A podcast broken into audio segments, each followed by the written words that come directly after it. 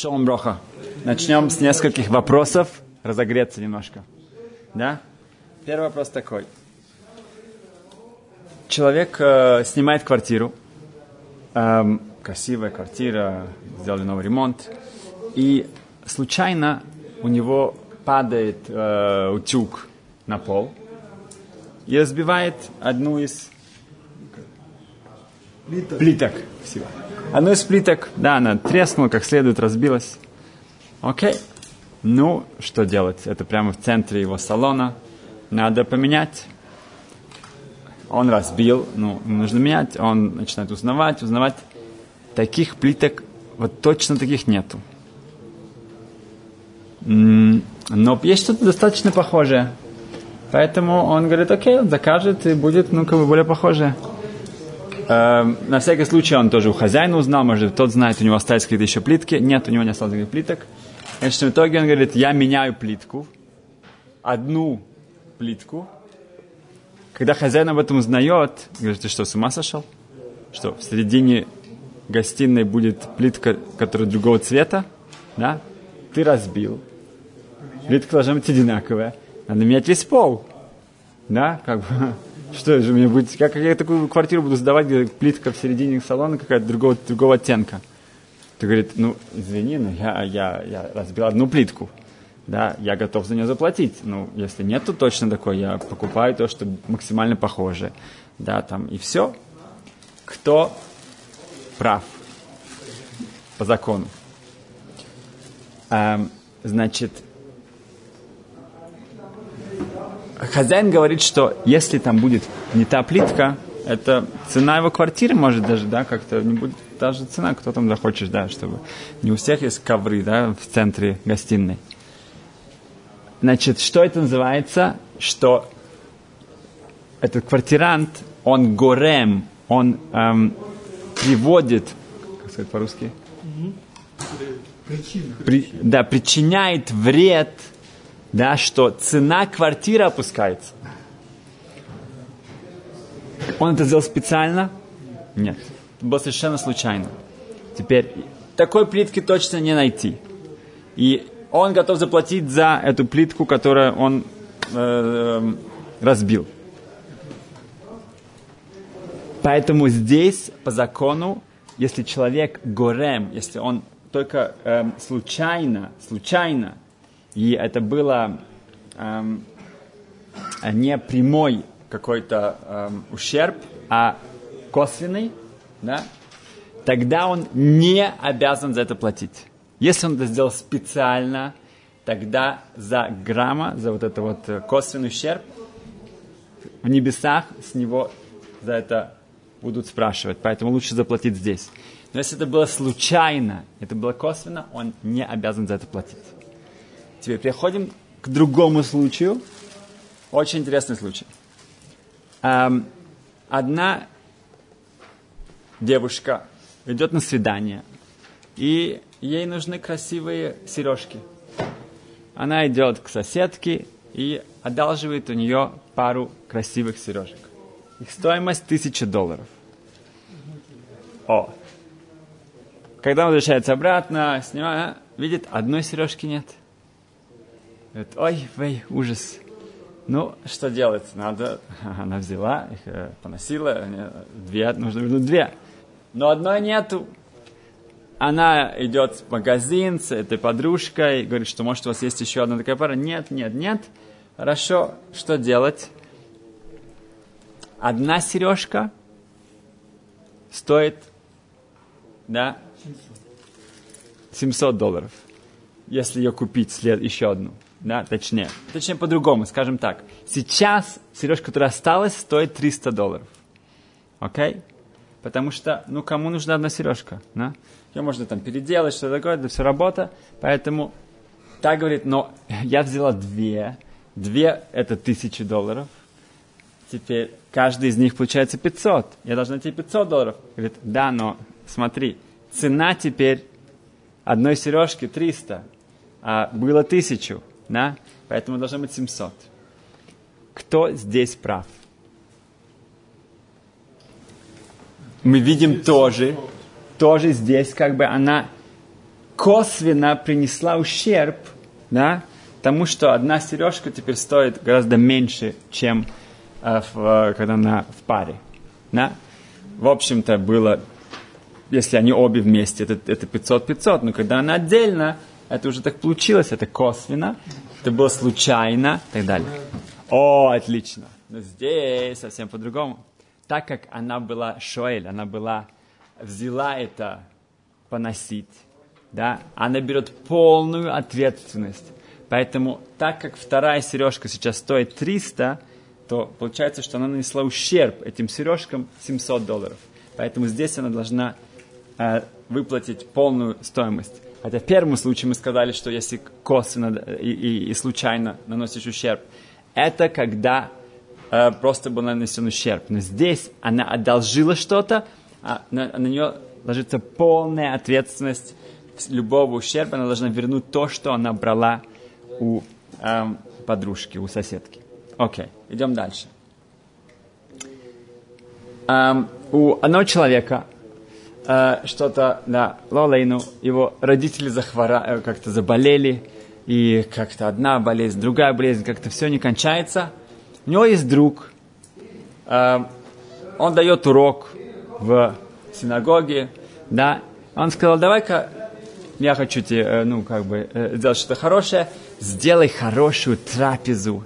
Это будет в, эм, как бы, схуд, да, в заслугу, чтобы родители его выздоровели. Окей? Okay? Ну, тот пошел, купил рыбы, мясо, пирогов, сделал настоящую всю трапезу. И поставил осо- красивую такую табличку, да, написал там, имена все. Когда потом уже все кончилось, его друг пришел посмотреть, как это все прошло, он с ужасом смотрит на записку, на эту табличку. Там написано «Возвышение души его родителей». Он хотел, чтобы это было рифуа шлема, чтобы для исцеления. Он смотрит на эту табличку, и там именно то, что, да, совершенно не то, что он желал увидеть. Окей, okay. он говорит, что? Как? Тот говорит, ой, действительно, да, и просто я быстро писал, там все было, нужно было быстро приготовить, да, да. Я по ошибке, как бы, как-то так у меня научилось, он написал Лилу Нишмат, да, возвышение души, это совершенно было не то, что его друг хотел увидеть. Окей? Okay. Теперь он говорит, ну что это? Это, это вся суда, вся эта трапеза, это было вообще не, ну, не, не в ту сторону, да, какая, какая, какая, какая. А, и он говорит, ты это заплатил, ну вот, пожалуйста, я тебе уже не возвращаю эти деньги, потому что это не то, что я хотел. Да, ты сделал наоборот от того, что я хотел. И тут, интересно, по крайней мере, один, я увидел это Равзиберштейн, и вот там, в его книг, он считает, он приводит несколько источников, что люди очень об этом макпедим, очень для них это очень важно, чтобы ни в коем случае живого человека, да, не приняли за мертвого, это может повлиять на его мозаль, на его судьбу, на его... Да, поэтому все, действительно, он сделал что-то, он не выполнил свою миссию, свой шлихут, да, вот то, что от него ожидалось, он все это сделал наоборот практически, поэтому, хотя все покушали, насытились, да, но это не был э, цель этого, да, то, что хотел его друг, поэтому он действительно не обязан за это платить. Окей. Okay. И еще один интересный такой случай. Uh, один человек, да, он долго-долго копил uh, себе деньги купить очень uh, такую классную uh, камеру, фото, фотоаппарат. Фотоаппарат. И наконец-то он накопил. И он действительно купил ту модель и ту, все то, что он мечтал. И все это при, пришло, и э, как-то это было днем, его не было дома, э, его жена, она тоже интересуется на фотографии, и она начала как-то пробовать эту камеру, и к ужасу своему она уронила эту, эту фотоаппарат, он упал, этот фотоаппарат упал на пол, разбился в дребезги. Через полчаса приходит муж Жена, конечно, это самое в полном такой панике. единственная как бы идея, как спасти этот шаломбайт, да, это обвинить, что их маленький сын, да, которому там полтора года, он как-то был недалеко, и он за, за, за, залез там на стол и потянул все, что там лежало, и все выбросил из коробки и так далее, и так далее. Можно ей такое делать или нет? Может она обвинить этого их маленького сына, чтобы спасти себя от вот этой очень неприятной э, как бы истории? М? Ну, я надеюсь, что это не было, как бы не грозило там разводом, но все равно. А это было просто очень, ну, да, такое стрессовое, неприятное. Так вот, мы знаем, что в, в, Хумаш, да, в Торе сказано, что одна из праматерь, она была так рада, что у нее родился сын, да, это был Йосиф у Рахель, что его можно будет обвинить, да, если что-то разбилось. Так Раши приводит. Okay? Если что-то разбивается, что можно, есть кого-то обвинить. Сказано в Талмуде четко, ясно, что для шаломбайт, для гармонии мира в доме разрешается говорить неправду, потому что это неправда на самом деле становится правдой. Что более важно сохранить мир в доме. Нельзя этим злоупотреблять. Но ситуация, где действительно это э, спасет и поможет да, на будущее, чтобы не было вот это вот таких э, злопамятных, я не знаю что. Поэтому, в общем-то, да, разрешается в таком случае ей сказать, обвинить да, так сказать, обвинить, свалить это на маленького ребенка, который от этого совершенно не пострадает. И поэтому в этом случае, да, это теоретически можно. Да, да, маленького ребенка никто, конечно же, не тронет, и никто не будет его наказывать. Если не маленький, нет. Да, это уже нельзя. Кроме того, нельзя, чтобы, если, допустим, это ребенок, который что-то понимает, если он от этого научится врать, это тоже нельзя. Окей. Okay. Um, в нашей главе, да, пытаемся связать что-то. В, в 1901 году началось эм, э, выдава, ну, каждый год да, практически давали Нобелевскую премию. Нобелевские премии. Да, 120, да, 123 года назад начались Нобелевские премии да, выбирали Нобелевских лауреатов по физике, по химии, за мир, за литературу, да, за здоровье, за медицину. Эм, с этого момента, как вы думаете, сколько Нобелевских премий примерно было дано? Да, за 120 лет, можно сказать. Около 960. 960. Ну, скоро будет тысяча. Эм, Значит, если мы посмотрим на еврейский народ, да, сколько мы э, по проценту, да, сколько нас? Допустим, нас примерно 15 миллионов, да, примерно. Эм, если это посчитать по процентам да, человечества, мировое население, сколько это процент? Нет, нет. Полпроцента? Нет. Одна пятая процента. Okay. 0,2. Ну, если мы идем с 8 миллиардов, примерно. Примерно. Значит, это одна, эм, как кто-то сказал, если в Китае, когда ну, считают на это население, это примерно ошибка. Вот если кто-то ошибется, примерно это столько, вот, да, 15 миллионов, это примерно сколько еврейский народ, да, весь в мире. А, да, да, да, да, внешность. Э, а? Так? Погрешность. Погрешность, совершенно верно. Да, вот туда плюс-минус. Плюс-минус 15 миллионов, это как раз весь еврейский народ. Да. Окей. Значит, эм, посмотрим. Эм, как вы думаете, сколько эм, китайцев, да, их 2 миллиарда, да, сейчас. Сколько китайцев эм, получили Нобелевскую премию? М? Ну, да, ну, за все это время 11 китайцев. Okay. И 2 миллиарда, 2 миллиарда, каждый четвертый человек примерно китаец. Да? Сколько мусульман? Это уже более группа, ну, она такая более э, в разных странах. Да, их, их полтора миллиарда пока. Э, о, их примерно 13, 14, 15. Большинство получили за мир, да, например, Ясир Рафат, тоже, да, как это самое, да, получил Нобелевскую за мир, да. Окей. Эм, теперь, еврейские, да, ну, люди, которые причастны еврейскому народу, скажем так, да, 215, по некоторым начнем 220, некоторые говорят 230, некоторые 240, это около 23%. 23%. Если взять последние 20 лет, это 28%. Взять за экономику, это 40%, медицина 30%. Да, это, это просто это цифры, которые ну, совершенно не, невероятны. Окей. Если мы посмотрим на нашу главу, есть очень интересный закон в ней, что страшный, страшный запрет считать еврейский народ. Да, нельзя. Это ведет к трагедиям. Сказано, что царь Давид, да, он начал считать еврейский народ. Это была как эпидемия, да, было очень много, а, было погибших из-за этого.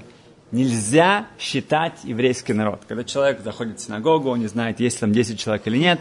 Говорятся псуким, говорится шея самеха, да, читается, ну, каждый человек получает слово из, из э, Танаха, да, из, из Псукзимра, Стилим, или э, говорят, если человек уже устал, он не может уже за это, он просто говорит Баруха Та Ашем, Элакейна Мелах Олям Амот Силеха Минарец, тоже 10 слов, так он может посчитать людей, но мы не считаем, не считаем, вот так не даем номера еврейскому народу.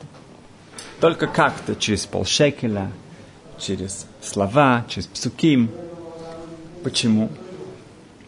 Сказано в Торе, что Ашем нас выбрал не по количеству. Да, не потому, что нас много. Нас совсем даже немного, как мы видим. Совсем немного. Ну, тем более, как бы, за историю многие, много народов очень старалось, да, чтобы нас не было много, да, очень усердно. Нас действительно немного.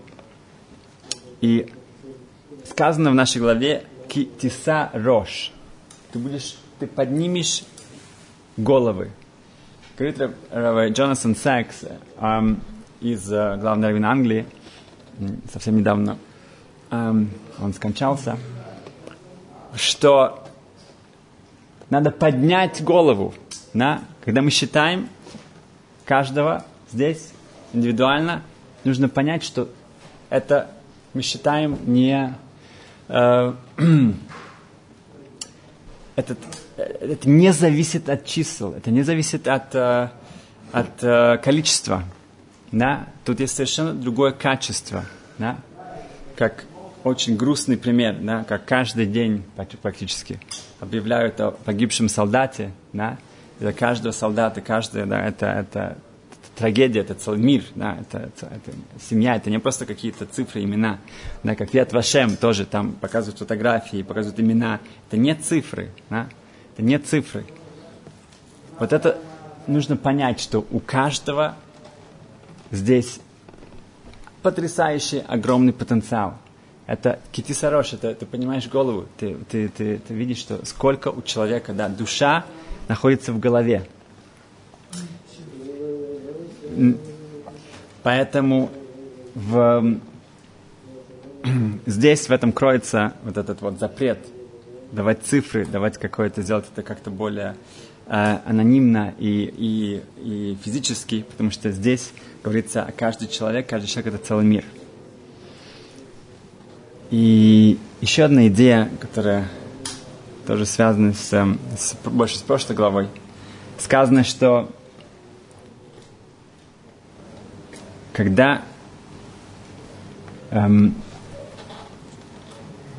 у, э, в Хойшен, в одежде Коэн Гадоля не хватало одного камня. Да, одного из 12 камней не хватало.